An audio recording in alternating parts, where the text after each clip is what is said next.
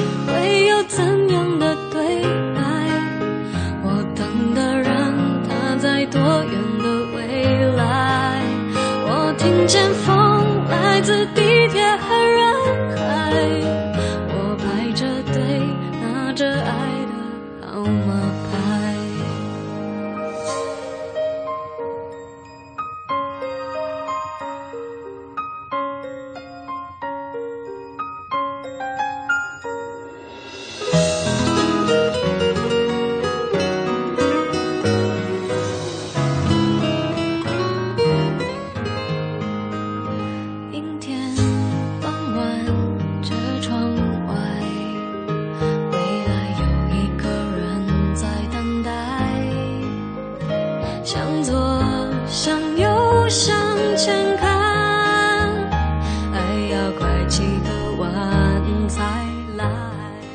FM 八十七点八一零四点九 AM 一二一五，青青草有约，为你的心安一个家。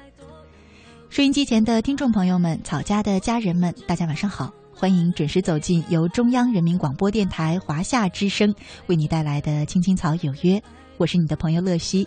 今晚呢，和大家一起走进草家每周五的向左走，向右走。呃，做客我们直播间的呢，依然是心理咨询师肖雪萍。今天呢，我们也是和大家一块儿来听听看我们草家朋友们的留言，讲述的自己的一些烦恼和困惑。在我们节目进行的同时呢，你有两种方式参与到我们的直播当中。第一种是在新浪微博上搜索“青青草有约”，选择加 V 字实名认证的账号，就是我们的节目了。第二种呢是在呃腾讯微信上，嗯、选择乐西。搜索“乐西”，快乐的乐，珍惜的惜，输入这两个汉字，然后呢，关注我的账号，同样可以参与到我们的直播互动当中。你也可以留言讲述你正在面临的难题，或者说是啊不知如何取舍的选择。同时呢，你也可以对今天留言的朋友们他们的问题呢发表你自己的看法，期待着你的参与。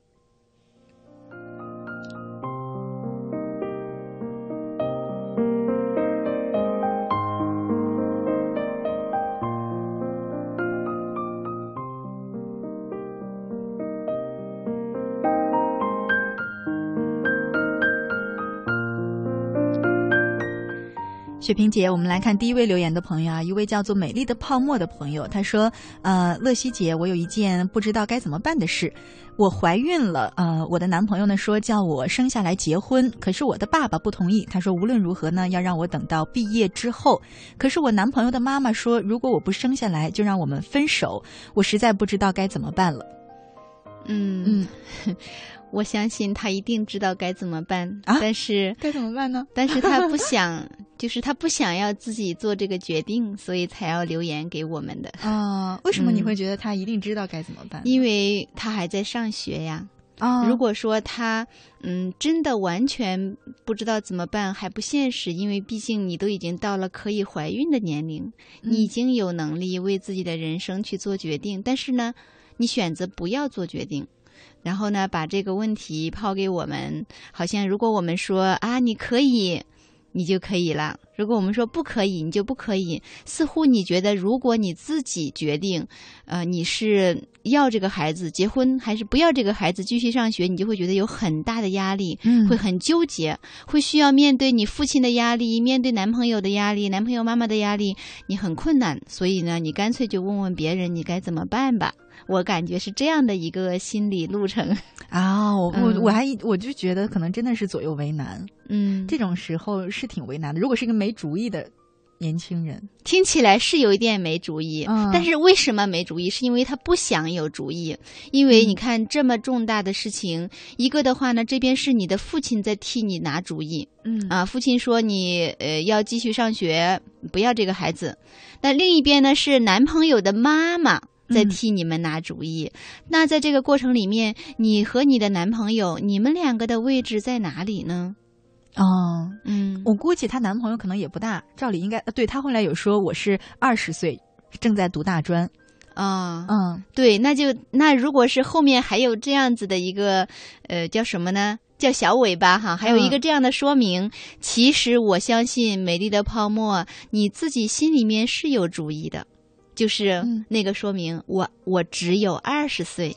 而且我还正在上大专，你的意思是说我只有二十岁，我现在结婚是不是太早了？而且我在读哦大专哎，我现在如果不再读书的话，是不是也不太好啊？好像那嗯个潜台词是这个，但是你又不敢做决定说，因为你可能害怕真的跟男朋友分手了，这可能才是关键。嗯，嗯，，对，那怎么办呢？又怕跟男朋友分手，一方面又不想这么早这么早的走入婚姻当妈妈，嗯，那我觉得这确实是一个很重大的人生决定。很重大，这是一条小生命、啊，非常重大。嗯一个是小生命，再一个的话呢，它决定着你这一生的生活的走向。哎，这简直就是你人生的十字路口了。真的是这个还真是重要的十字路口。对呀、啊、人生的十字路口。嗯但是我有一种感觉，就是为什么这件事情这么重要？但是呢，你和你的男朋友都不能够为你们的生活去拿主意的，需要让你们的父母亲来替你们拿主意。那是不是意味着你们还不能够成熟，嗯还没有能力为自己的人生去做选择？嗯哪怕你已经二十岁了，但是你依然没有能力为你的人生做选择，那你能不能有能力去为一个小生命啊对去承担责任呢？你有嗯这个能力吗？我想这是你需要问自己的问题。对，我想他可能想好要想好的就是。他有不有没有真的知道，作为一个母亲要承担怎样的责任，需要具备怎样的能力？最起码你要能够给这个孩子去赚取足够的物质基础吧。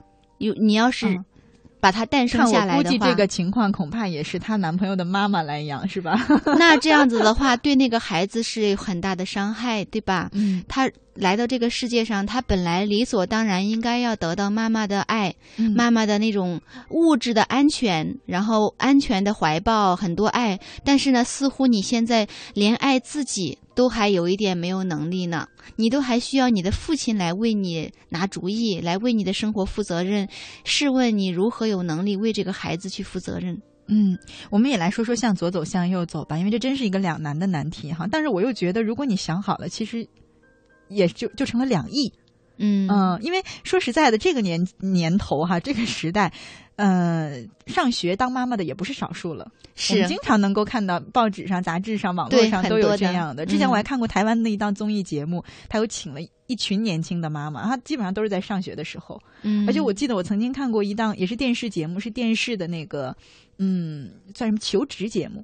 嗯当时来一个女孩，很年轻，特别优秀，真的特别特别优秀。可是她已经是一个孩子的妈妈，她就是大学的时候怀孕生了孩子，然后同时自己能力非常强。那个女孩的果敢干练，会让人觉得她就是再早几年当妈妈都没有，都都都是在精神上可以承担的。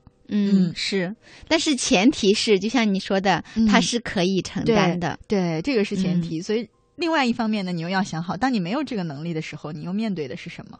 是的，嗯因为我感觉美丽的泡沫，其实你现在之所以不敢做决定，是因为你害怕因此失去你的这段爱情。嗯你很害怕的，如果你拒绝了男朋友的妈妈的要求、请求的话，那很可能真的男朋友就会离开你。极有这个可能。对，是的，你你可能纠结的是在这里，其实你并不想要现在生下这个孩子。对，因为你后面强调了啊，我只有二十岁，我还在读大专，嗯其实你是不想的，但是呢，你又害怕失去男朋友的爱情，嗯所以是这样子的。那我会想，也许你需要去问一下自己的内心，就是这个男朋友他对你的那个重要程度是什么？就是说，如果你真的跟他呃结了婚的话。然后呢，你们其实两个人都没有那么多的能力去为这个孩子的未来去做承担的，那样的话，其实有可能，即便结了婚，把孩子生下来，你们两个的感情也会陷入一个危机呀、嗯，嗯，其实我倒觉得，如果两个人真的相爱，是不是这也是一个挺好的机会，可以让两个人一起面临一件这么重要的人生选择，是的，一起去承，学会承担，学会责任。嗯，嗯。我觉得呢，就是一个人他能不能结婚，能不能生孩子，因为这都是非常重大的人生课题。有一个前提就是你首先能够为自己的人生去负责任了，在心理上，在现实物质的基础上，在精神上，你都可以是独立的，能够为自己的人生负责任，能够为你的选择去负责任。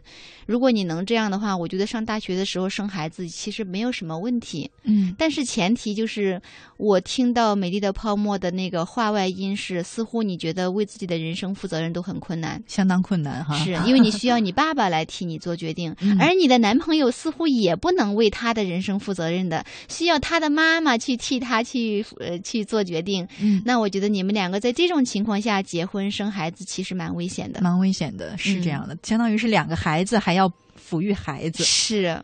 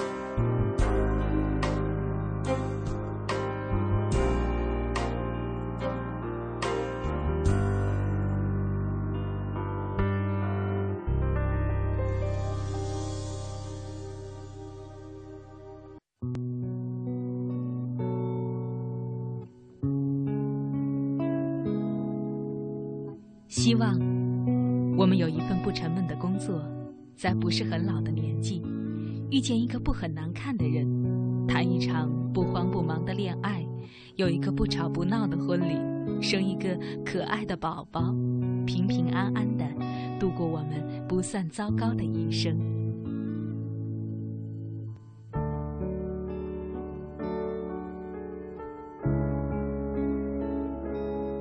青青草有约，陪伴你度过即使是平凡，但却不平淡的一生。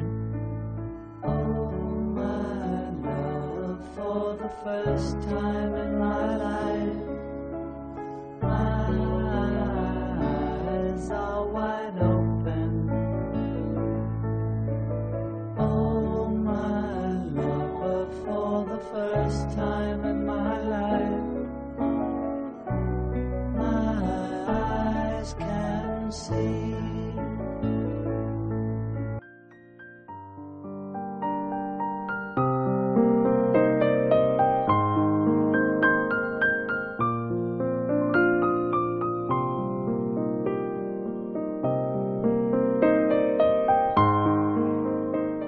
夏之声，青青草有约，向左走，向右走。我们来看下一位朋友的留言，一位叫做小美人鱼玉儿的朋友，他说：“乐西姐，我爱上了好姐妹的男朋友，以前只是偷偷的喜欢，没想到他说他也喜欢我，我该接受吗？感觉左右为难。”哎呦，连我都感觉左右为难。是真的左右为难啊！什么？这个是真的左右为难呀！真的是，嗯，确实是、因为是他说了是好姐妹，嗯，不是一个普通同学、对，普通的事，这样的呃很好的友谊，其实不是满大街都是哈。碰到嗯一个好朋友不容易，嗯，但是问题是，好像爱情也不是满大街都是哈。真是这样。嗯，好像现在他只能二二选其一。嗯但是呢，我也就想，就是就育儿的这个事情呢，我又想说。其实一段感情真的是很不容易的，所以呢，最好能够远离你的好朋友的恋人，真的是这样。离他远点儿，哎，有除非你不珍惜你的友谊。对，嗯，是这样的。嗯，我有的时候看那个，嗯经常有人说要防着闺蜜，我都觉得特奇怪，因为我身边从来没发现过这种事儿。那是因为你真你的朋友们和你嗯真的是真心珍惜你们的友谊，所以你们会有意的、刻意的离他们的男朋友和丈夫远一点儿。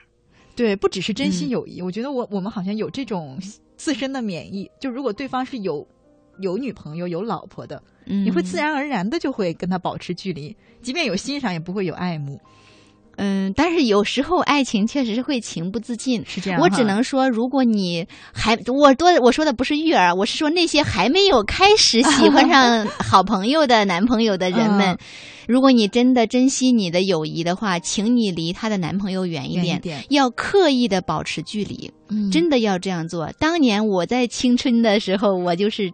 要这样做的，嗯因为我真的很珍惜我的友谊，因为嗯这种友谊不是说满大街都是的。你以为你想交一个好朋友就能交到吗？很难的。哎有时候跟找爱情一样难，真的非常嗯难。所以呢，你要珍惜你的友谊的话，你就离他们的男朋友远一点。但是现在育儿，你已经已经发生来不及了，那我觉得你就只好看哪一个对你更重要吧。嗯，嗯，只能这样子，没有办法。哎呀，怎么去衡量哪一个对自己更重要？就看失去谁更痛苦。对，失去谁是更痛苦的。嗯嗯，哎，这个事儿其实只能这样。我觉得，我相信你，如果跟她的跟闺蜜的男朋友谈了恋爱的话，恐怕你这个好朋友，你们是以后的友谊是要断送了，一定的。一定的呀。是的，嗯然后如果呢，你想要拒绝她的男朋友的示爱的话呢，然后你们三个人以后也很难再共同出现在同一个地方。很尴尬的，嗯嗯而且这个男朋友搞不好还会跟着他，就是他拒绝你拒绝他，他搞不好还会跟他女朋友说你的坏话，是的，嗯，然后呢，类还似说你勾引他之类的，对？，嗯然后还有的话呢，就以我这种爱情至上的人来说呢，我又会想。那要实在不行的话，你还是选爱情吧。我倒觉得哈，我单纯的嗯从一个很功利的角度去看，嗯，还真的就不如选爱情了。是你知道啊为什么我这样觉得吗？嗯我觉得一旦发生这种事，有劲是肯定的了。嗯嗯、就是即便你没有你拒绝那个男生，你们俩的友情也也够呛了。第一，嗯你以后为了躲着她男朋友你，就不能们你们三个人，远。嗯，是的，你的小心事，你想姐妹之间就是要分享心事的。你喜欢一个人，你却不能跟你最好的姐妹说，是你就要跟另外的姐妹说，你就要去找另外的好姐妹。是，然后呢，还有一种可能，这种可能也很常见，就是那个男生会说你的坏话，跟他女朋友，嗯，就是不一定百分百为了要撇清和你的对，关为了撇清和你的关系，嗯甚至有可能说说你那个女闺蜜有的时候对我好像示好或什么的，就最嗯。后可能也是有劲了。对，，也有这样，所以呢，要不的话，那没办法。嗯，就是事情既然都已已经发生了，了你就自私一点，选爱情吧。如果是我的话，我可能会我选会的 我我倒不是说这么坏？不是，我不是因为爱情比友情嗯重要，而是我就嗯说从功利的角度来看，这段这段爱情算是有友情吧，算是肯定嗯会出问题了。是，反正嗯现在的情况是，反正她男朋友哎也说也喜欢你嘛。我突然想到，我自己嗯曾经有一个经验，还不是还不是他这种关系，嗯，是我最好的姐妹，她特别喜欢一个男生，恰好那个男生喜欢我，但我完全不喜欢那个男生。可是中嗯间我们两个的友情都几乎要断了，是吧？因为那个女生她会对你有嫉妒，对，是的，她他会觉得怎么你就比我强吗？她可能不是故意的，但是这种事情很难避免，因为人性嘛，对人性嗯对，然后有嫉妒，我们然后我们本来是最好的姐妹，我们两个人住一间宿舍，你想想好到什么程度？就只有两个，嗯宿舍里只有我们两个。嗯嗯，等于一天二十四小时一块儿去上课，一块儿成天都生活在一起，关系特别好的。然后呢，嗯，外加上他跟那个男生的事，就像我讲的，他不会再跟你说了，他就要找另外的姐妹去分，享。慢慢的你们的情感也就淡了。比方说，他想送一个小情书，本来应该是我来去这个责任的，对不对？我是他最好的姐妹，肯定是我替他去送，但他就需要找另外的一个姐妹再去替他送，对不对？嗯慢慢的就中间有好长时间很疏远，其实我是很难过的，心想干我什么事儿？对呀，又不是你的错哈。对，然后呢？但是还好，后来我们两个人就是他也平静了之后，哎，现在一直特别特别特别好。嗯，但是这种情况，就友情受到影响是肯定的了。是因为你知道为什么吗？嗯如果这件事情是发生在两男一女，可能就会稍微好一点。啊，因为男人的友谊呢会粗犷一点，对对对他不像我们女人哈，嗯就心思特别细腻，对然后就就很容易怎么样。但是嗯男人的话可能会好一点，但是即便是这样，我想，对，就像乐西说的一样，要不你还是 选爱情吧。嗯，还有就是。这种事情，她这个确实比较难解决，就是因为她那个闺蜜和她男朋友还没有分手。但是现在的问题是，反正她的男朋友也说也喜欢你呀、你们已经两情相悦了，说明这个嗯。男朋友在精神上已经背叛了他的女朋友了，嗯，可以这么说吧？但是你就势必要伤害你的好姐妹了，那谁让你当初明知道他俩挺好的，你还要跟她男朋友走那么近呢？真是这样的。真的，我啊真的还是说，如果你珍视你的友谊，你就离她男朋友远点儿吧。还没有嗯开始的话，哈，嗯，大家 记着，闺蜜的男朋友你不要跟他走太近，不要欣赏，他。你要刻意的离他远一点，刻意的。嗯，不然你就挑他的毛病，专门看他哪儿不好，是吧？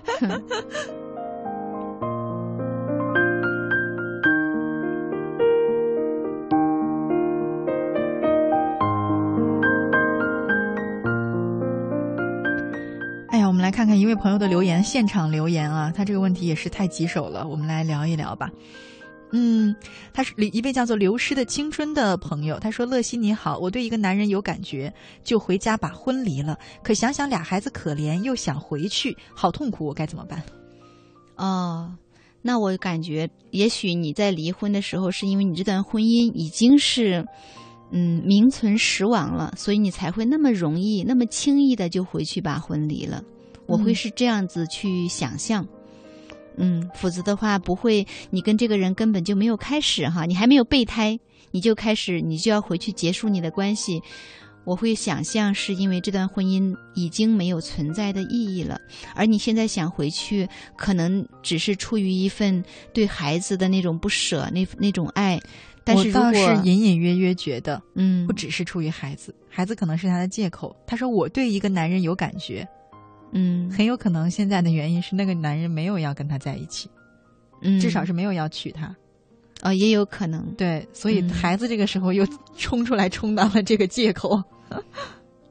那如果你还在听我们的节目的话，希望你能再多一点信息，让我们了解一下。对，具体是怎嗯么回事？是，嗯，他是刚刚给我们留言的，应该是正在听我们的节目。嗯嗯是。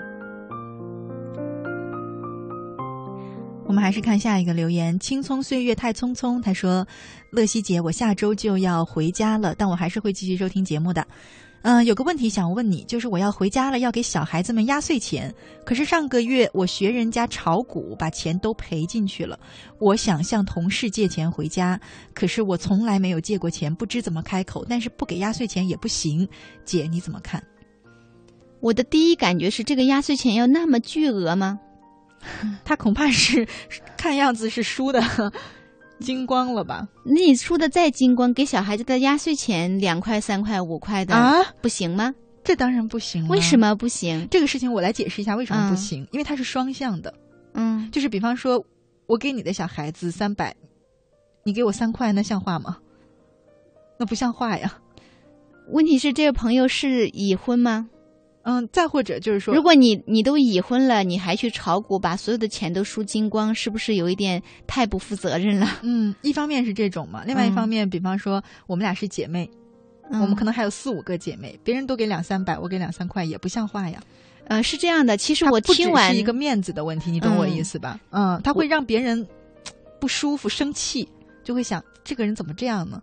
嗯嗯，嗯。他不仅仅是一个攀比、一个面子的问题。是，所以我觉得是需要去核实留言的这位朋友他是，呃，是什么样的背景？就是比如嗯说，呃，如果你是已婚啊，你也有孩子，别人要给你孩子多少钱，你也要给他的孩子多少钱，还是说是怎么样？我的意思是说，确实是，如果你没有钱，但是我以我们的风俗来说哈，我们的文化来说，确实你又真的必须要给压岁钱的。嗯只是我在想，如果你钱很多的话，你就给多一些；如果钱少的话，给少一些，是一个礼仪也可以呀、但是为什么非得是很巨额的？嗯但如果具体到就你说的那种情况啊，我们五姐妹大家都给一百，就我给十块，嗯，啊是不太好吧？是不太好。嗯但是我觉得也一样可以解释一下，对我其实想到的嗯最好的办法也是解释一下，对，就每一个人你会说。这个，比方说他这是个男士嘛，嗯，对你可以说叔叔今年 这股票赔了，压岁钱就意思一下，明年叔叔有钱了，叔叔多给点儿。是的，我觉嗯得是可以解释一下的，没有嗯必要说为了一个压岁钱让自己要负债过年，嗯，那个压力有多大？其实就是有点不好意思开口。事实其上，我觉得还是有一个面子的问题。嗯好像如果我不能够给你往年一样多的金额的压岁钱的话，嗯就显得我是个失败者。你们觉嗯得我过得不好，那我觉得其实这刚好这件事情可以让你有机会面对一下真实的自己。嗯怎么你会要愿意把你的那么全几乎所有的钱都拿去去做那种那么高风险的投资？这也是你需要反思自己的。我估计是被这一波股市大涨给闹的，嗯，以为以为股市涨了谁都能挣钱，其实真不是那么回事儿。那我觉得也需要反思，怎么你要把所有的鸡蛋放在一个篮子里面，嗯而且这个篮子是那么的风险高？是要跟大家说，任何的投资都有风险，是最好合理安排自己的钱啊，起码留够你的这个基本生存费，啊就包括给压岁钱的这个 基本的生存费，然后呢，余下的钱再去投资哈。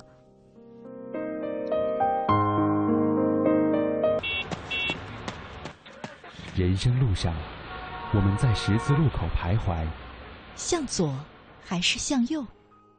不同的选择，走出不同的人生，绘出独属于你的人生轨迹。青青草有约，向左走，向右走。未来有一个人在等待，向左，向右，向前看，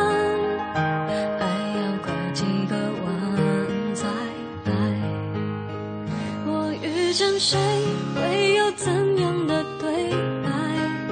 我等的人，他在多远的未来？我听见风来自地铁和人海，我排着队拿着爱的号码牌。欢迎回来，亲爱的听众朋友，你现在正在收听的节目呢，是由中央人民广播电台，嗯、华夏之声为你带来的《青青草有约》，我是你的朋友乐西。今晚呢，和大家一起走进向左走，向右走。做客我们直播间的呢，依然是心理咨询师肖雪萍。呃，在我们节目进行的同时呢，你可以通过新浪微博和腾讯微信留言给我们。微博呢，搜索“青青草有约”，微信搜索“乐西”，都是关注我们的账号，直接留言就可以了。刚才那位说，我看，嗯，哦，流失的青春他还没有回，是这位叫阿辉的朋友，他说不知道怎么留言，你现在就已经留言，我已经看到了，继续这样就可以留言。我遇见谁会有怎样的对白？我等的人他在多远的未来，我们看看一位叫金石的朋友他的留言。呃，刚刚二十二点三十三分发来的留言，他说：“乐西姐您好，我和我女朋友呢是异地恋。去年我说想订婚，她不愿意，她父母说要算命，呃，结果呢叫我等到二十五岁，现在我是二十三岁，今年我跟他说结婚吧，他还是不愿意。我说你不肯的话，我就听我父母的话相亲。现在他叫我订婚，可我不愿意了，也许就这样错过了。我现在还是会想他。”他说：“我不打电话给他了，我现在很矛盾，坚持还是放弃？哎，这是一种什么心态呢？就为什么人家有一点赌气的感觉？对呀，为什么人家要订婚了，他又不愿意了呢？我觉得好像是有一点赌气，赌气是吧？嗯，我我感觉也不知道是不是我的一个呃假象，有可能，有可能是赌气。人的情绪，我听起来很像，就是说。”你曾经拒绝过我，现在我也要拒绝一下你，嗯，这样我才能觉得心里感到平衡。我觉得啊，这个男生他是因为潜意识里面他知道这个女生说当时不愿意订婚，并不是什么算命，可能是还还希望有更好的选择。这个男生感感觉到了，所以他才会赌气。如果只是单纯的因为父母，因为老家想要算算命，其实是不会赌气的，只会两个人共同的觉得父母很。不，就或者说很难对付父母，嗯嗯，很难。而且我感觉好像在金石和女朋友之间，嗯，也是出现了两个妈妈，好像他们两个人的妈妈在这个在他们的关系里面都扮演着很重要的角色哈。他没有提到他自己的妈妈，他说了，他听他妈妈的话，去听父母的话，他要去相亲。哦，嗯，然后女朋友是要听听妈妈的话，要算命，好像在你们两个的那个爱情里面，两个人的父母亲的那个呃那个角色是非常重要的。嗯嗯，这也会让我感到有一些替你们担忧啊，就是。呃，如果你们都已经二十三岁了，可是呢，却还是要继续需要让父母为你们的生活去拿主意啊，去左右你们的决定啊。嗯，那你们到底有没有准备好？因为你都想订婚了，嗯，有没有准备好要为你的生活去承担？但是有时候是这样的，即便你有自己做决定的这个能力，如果你跟父母生活在一起，父母是免不了要替孩子担心、去操心的。嗯，他说的话，其实你未必是遵从他的，呃，叫什么呢？遵从他的旨意，而是他说多了，你会听从他的建议，就是因为说多了，如果是对你好的话，其实你会听进去。嗯嗯，是这样的，未必是父母就真的能。左右他的决定，而是可能对他有一点影响。我觉得，如果父母只是建议的话，你还可以，就是因为他是只是建议嘛，那你还可以有自己的主意，然后再结合那个建议再来看做决定。嗯，呃，这样的话还是挺好的。至少现在看，我觉得这个男生还不是被父母所左右了，嗯，还是主动权在他自己。嗯，希望是这样子哈，但是我会觉得好像有一点赌气的成分，是不是？你觉得女朋友曾经拒绝过你，所以现在呢，你也要拒绝她？因为听起来好像拒绝之后，她心里面还是蛮伤心的，嗯，觉得哦，可能会就此错过了呀什么的，嗯。那既然你会很伤心，你不舍得错过这段感情，可是又是什么样的原因让你觉得你需要拒绝他？这也许是需要你自己去感受一下，看看你心里面到底是怎么想的。怎么想？我猜测可能是我说的那个情况，嗯，但是还是需要他自己去感受感受。如果是这种情况，该怎么办？该怎么去解决？什么情况？就是我说的那种，他因为他知道他女朋友当时拒绝他，不是因因为什么父母要算命。而是应该有更好的选择。那如果是这样的话，就不要自己去猜测呀。你需要去跟女朋友沟通，就是你要去跟她说：“我担心你上次拒绝我的那个求婚，是因为你希望有更好的选择，你并不是那么喜欢我。我一直有这个担心，所以呢，我现在才要拒绝你。那你到底是怎么想的？等等等等，两个人把话说开呀，而不是自己在那猜测。”如果是赌气，其实也是这样。哎，你你你有没有觉得，就是两个人在谈恋爱的时候，好像还是有一点，我不知道啊，是是大家是不是都有，就好像多少有一点像在比赛的感觉，就很怕没面子。有时候是会的，嗯，但是问题就是，如果你在恋爱关系里面很害怕在对方面前没面子，那你就需要去明白一点，就是你们的感情还没有特别亲密。那个信任啊，那个安全呢、都还没有能够建立好，所以你才会那么在意在关系里面的面子。哦，那就是说，如果两个人就极度亲密了，就不太会在乎这个。对，如果你们足够嗯亲密，你们的关系是很安全的，你可以在对方面前很坦然的做自己哈，那嗯你就不会再在乎那个面子了。可是有时候，你就即便在最亲的父母面前，有的时候也是想留点面子的，你不觉得吗？那就说明你和父母的关系还没有真正亲密。哦真正的爱情，那个亲密就是你可以在对方面前打嗝、放屁、上厕所，你都不会觉得不好意思，啊，这个是肯定的。但是我说嗯那意思就是说，感觉就尊严上的，嗯是吧？有一点，你拒绝我了，那就还是因为你们不够亲密。亲密嗯，嗯你需要在他面前去保持一个假装出来的好形象。嗯，嗯，还是应该去沟通一下啊。是。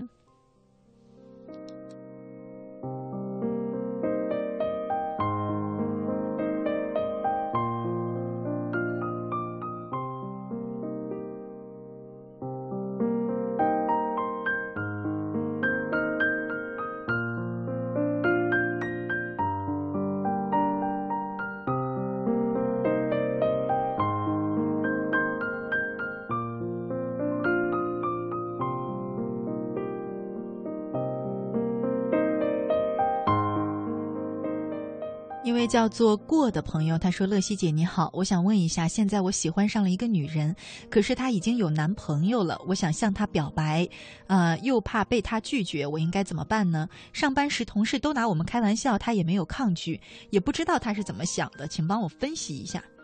哦，那你就去试试表白呗。对呀、我觉得只是有男朋友了，这个倒还可以公平竞争。是啊，况且她男朋友又不是你的铁哥们儿。对我刚才说，如果是刚才那个情况，呃 是啊，他又不是你的铁哥们儿，那你就随便啦、你就嗯，我想可能不要那么直接的去表白，那样的话恐怕会比较麻烦哈。嗯，那你可以先试探一下呀，对，比如说开开玩笑说，哎，怎么他们老拿我们开玩笑，你都不抗拒呀？啊，哎，你嗯太聪明了，你。对呀，你怎么会想到这么好的话？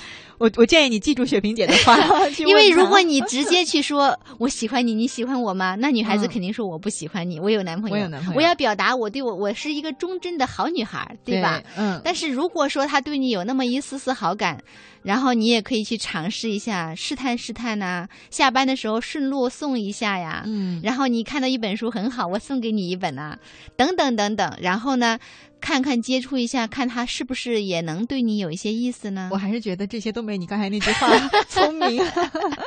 呃，可以嗯试试看哈。其实，如果是婚姻关系，真的就不要去破坏。是的，千万不要，嗯因为你也没有说白了，不好听一点，你也不会有爱情上的好下场。一个是没有爱情好下场，另外的话呢，因为如果他有婚姻关系的话，他嗯涉及到的那个方方面面的东西太多了，对法律的、财务的、社会关系的太多了，很麻烦，嗯你的成功率非常低。对，我的就是这个意思，就是且不说你在道德上怎么怎么样啊，嗯是，就是你自己能成功，也几率也很小；成功了，幸福的几率也很小。是，压力很大。对，如果有婚姻的，我真的就是告诉大家不要去尝试。但是如果是谈恋爱的话，倒是可以公平竞争。对呀、是啊，嗯男未婚，女未嫁。对。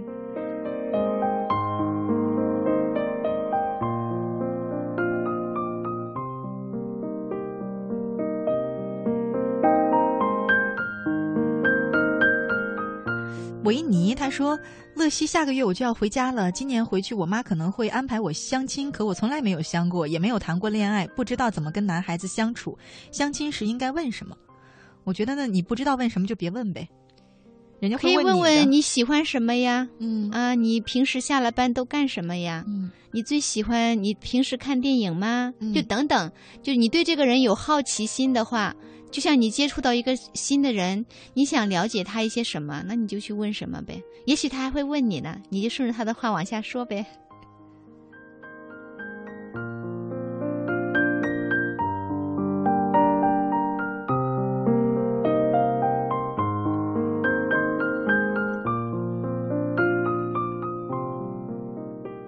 我们来看另外一位朋友的留言啊，冯爱弟，这就是刚刚才我们说那种情况。两年多了，从第一眼看到啊，不是，我说错了啊，不是我们刚才说过的那个。嗯，重新读一下这一条。冯爱弟他说，两年多了，从第一眼看到上司就喜欢上他了。他是单身，一直未婚，也没女朋友。随着工作时间越来越久，我们之间工作也越来越有默契。我也一直没交男友，心里直觉他不会喜欢我，又不敢去表白。乐姐姐，我应该怎么办？嗯，我更想说的不是说要不要表白的问题，而是办公室恋情的问题你。想说的是这个，嗯我想说的是，你表白和不表白，他肯定也不喜欢你。嗯，嗯不知道。就是这种双方都没有另一半嗯啊、经常工作在一起。他不是说吗？都两年了，都两年了，对方没有任何一点表示，也没有，哦这个也是，这肯定就是是不喜欢你啊。是哈。嗯一般来说，呃，男性好像如果他有一个喜欢的人的女生的话，他一般会积极的去，嗯而且做一些什么事情做些什么，你也会感受得到。嗯整整两年了。嗯，也是哈所以我给他，我给你的建议就是，你要真的不死心，就去试试。但我我猜测的后果就是，哦试了也我当时想说的是办公室恋情，就是嗯如果你去表白，他同意了，他说他也喜欢你，那你们两个得有一个人辞辞职。如果他说他不喜欢你，你们还得有一个人辞职。哎，不喜欢，我觉得嗯还可以。如果是内心嗯够强大就可以。但是如果他不喜欢你，你恐怕觉得这份工作你也很难再做下去了。以后嗯你们就要经常见面，会很尴尬，你也会觉得蛮伤心的。你被拒绝了，好像你的魅力被否定了。他也嗯觉得以后在跟你在跟你工作的时候，就要避免单独相处，以免被你误会，等等等等，你们的关系会越来越尴尬。所以呢，啊总得有一个人走，不管你成还是不成如。果没成的话，我倒觉得如果内心强大是没关系。问题是你都喜欢他两年了，你都不敢往前走一步，你内心强大吗？还真是的哈，我真是觉得，如果实在不甘心，你就试试吧。但是我，我估计是没有结果的。我倒也挺好奇的，期待你问完了以后可以告诉我。嗯只不过那个试的时候，如果说可也可以试的，哎，试的婉转一点。你你又有一句话金句吗？倒是没有一句话金句，就是比如说你很很简单嘛，下了班的话问他有没有时间，有没有兴趣，你们一起去喝杯茶。嗯如果他对你也有兴趣的话，他就会去，而且不止去一次。嗯如果他对你没兴趣，他就会没时间、不方便、很忙。嗯。嗯阿群，你看这另外一种情况了。阿群他说：“乐西姐，我喜欢一个同学三年了，一直没有勇气跟他告白。你说我应该跟他说吗？嗯、这个是个男孩儿，他想向一个女孩儿告白。嗯，这种情况我就觉得，我又有一点担心呢。哦，你又担心了。你都喜欢他三年了，说明然后一直都没有动静，是不是这女孩对你也没有什么好感呀说的是？一样的意思吗，嗯，对吧？可是问题是，男生和女生不一样啊，女生是要嗯追的嘛。你如果他没有感受到你喜欢他，嗯嗯，但是问题就是，如果你都不知道他喜不喜欢你，你就直接去追的话，只会把他吓跑了。呃，先接触啊，对呀、你需要先去做朋友。对，嗯先接触，先熟了，然后再追。是的，嗯。不过我我倒是多多嘴一句啊，他说喜欢一个同学，我不知道这个阿群多大了。如果你是大学生，我建议你去告白一下；如果你是中学生，我还是建议你把 重点放在课业上。在这一点，乐西姐真挺传统。哦，这不是传统。我觉得在呃中学，就包括高中哈，嗯之前还是真的把学习放到最重要，嗯，把爱情放在一种朦朦朦胧胧胧的的那种美好的感觉，嗯因为这个时候你其实没有太多的时间、精力和能力去为你的爱情负责任。对恐怕这个时候你也没有那么多的呃精力用在说去，哎，我这个是爱情吗？你都没有时间去搞这些东西的思嗯考。如果你是中学生的话，我就建议你跟自己说，高考之后去告白吧。对，是的。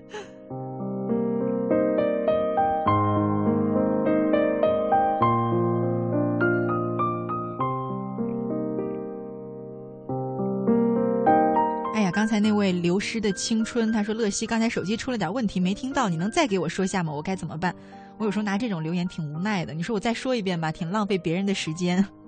我不说吧，我又觉得挺。哦，那我倒是建议你可以回回头听回放，但是他有一个，咱们想知道一个问题，嗯，就是她刚才说她老公，她因为一个男人有感觉，所以她就跟她老公离婚了，现在想复婚的那个，为了孩子。哦哦，我们不是留了一个疑问吗？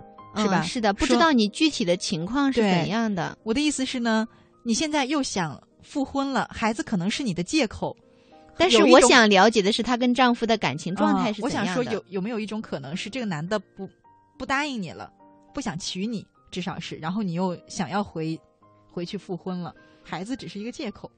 哎，我倒不是这样想，我只是在想，你嗯跟丈夫的关系到底是怎样的状态？你们还有感情嗯吗？我为什么这么想呢？因为当时嗯你也有这俩孩子，不是说你离婚之后才生了俩孩子，那个时候你都没有想到孩子。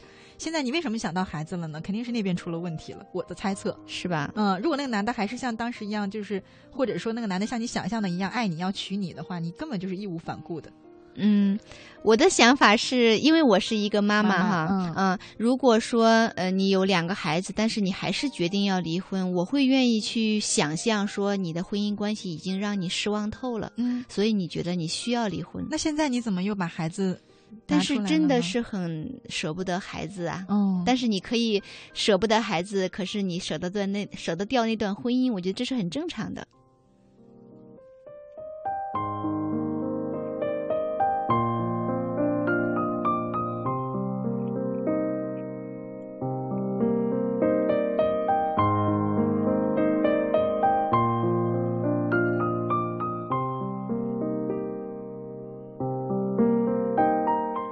今天都是这类似的问题啊！一位叫稻草人的朋友，二十二点四十四分留言：乐西姐你好，我现在有男朋友，他对我很好。我最近好像对一个男生有好感，见到他很开心。他长得很像我以前喜欢的一个男生，我的心应该怎么选择呢？嗯、他只是长得像那个喜欢的男生，嗯、问题是你了解他吗？他的性格呀，他的价值观呀，等等等等。我还是想提醒你，就是谈恋爱的原因，是因为你需要一些时间跟这个人相处，去了解他是不是适合你的结婚对象，而不是仅仅凭着。一点喜欢，然后就去怎么样做出一个选择，我是这样觉得。你需要先去接触一下，反正你现在是属于未婚的状态嘛，只是在谈恋爱，那也可以先了解一下他。如果你真的发现这个人是你发自内心喜欢的，移情别恋也是很正常呀。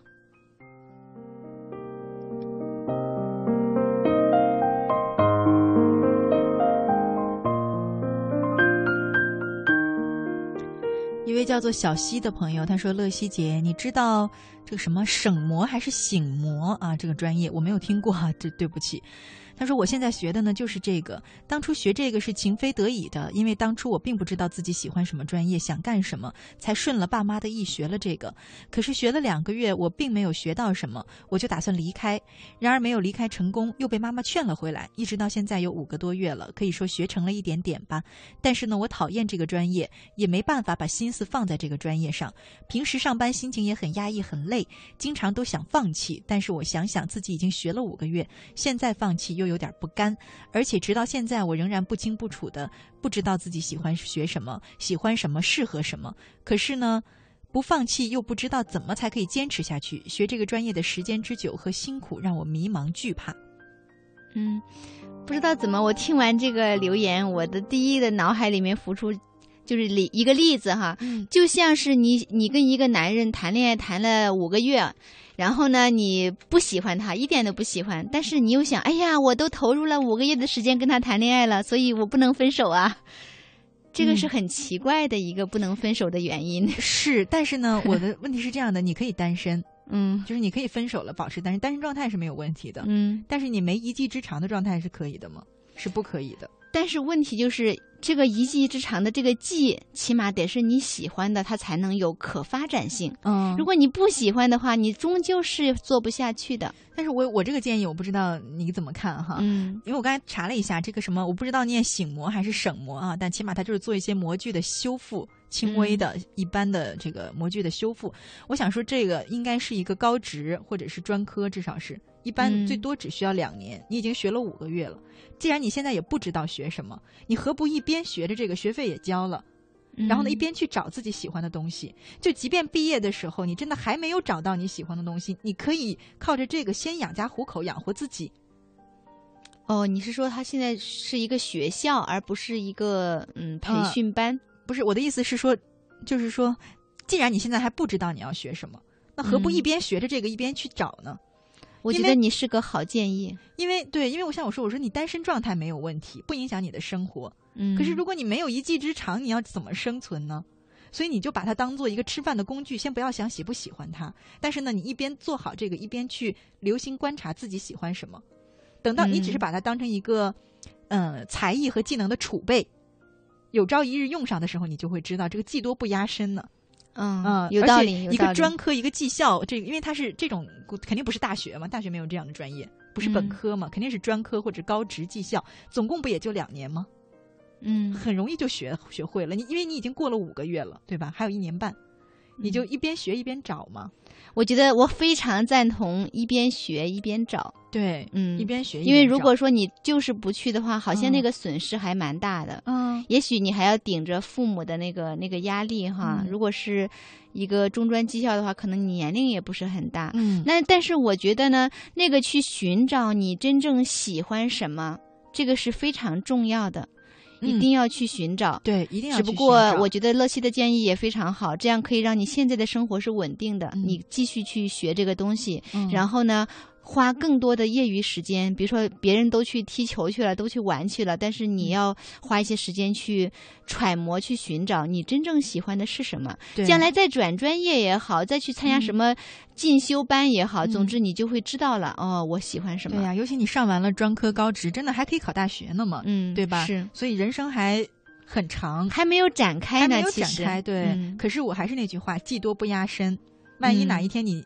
用的时候发现没有一技之长，找不到工作，没法养活自己。你连支你很可怕的是，你找到自己喜欢做的事儿，你都没有钱去支持自己去学，那不是很可怕吗？是，还有一个呃很大的可能就是你现在学的这个醒醒或者是省模哈。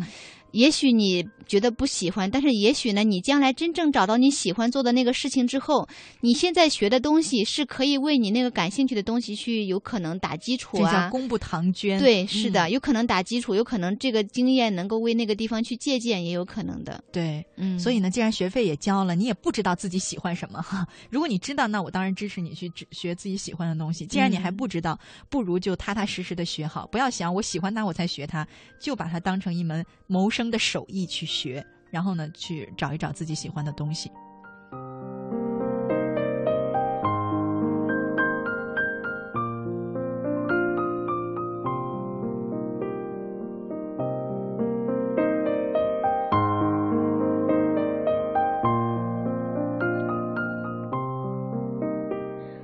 看时间呢，今天只能和大家聊到这儿了。如果你还有一些问题想和我们一块儿去聊、一块儿去探讨呢，那下周的同一时间依然可以留言给我们，或者呢，你可以提前通过微信留言给我，我也会搜集你的提问的。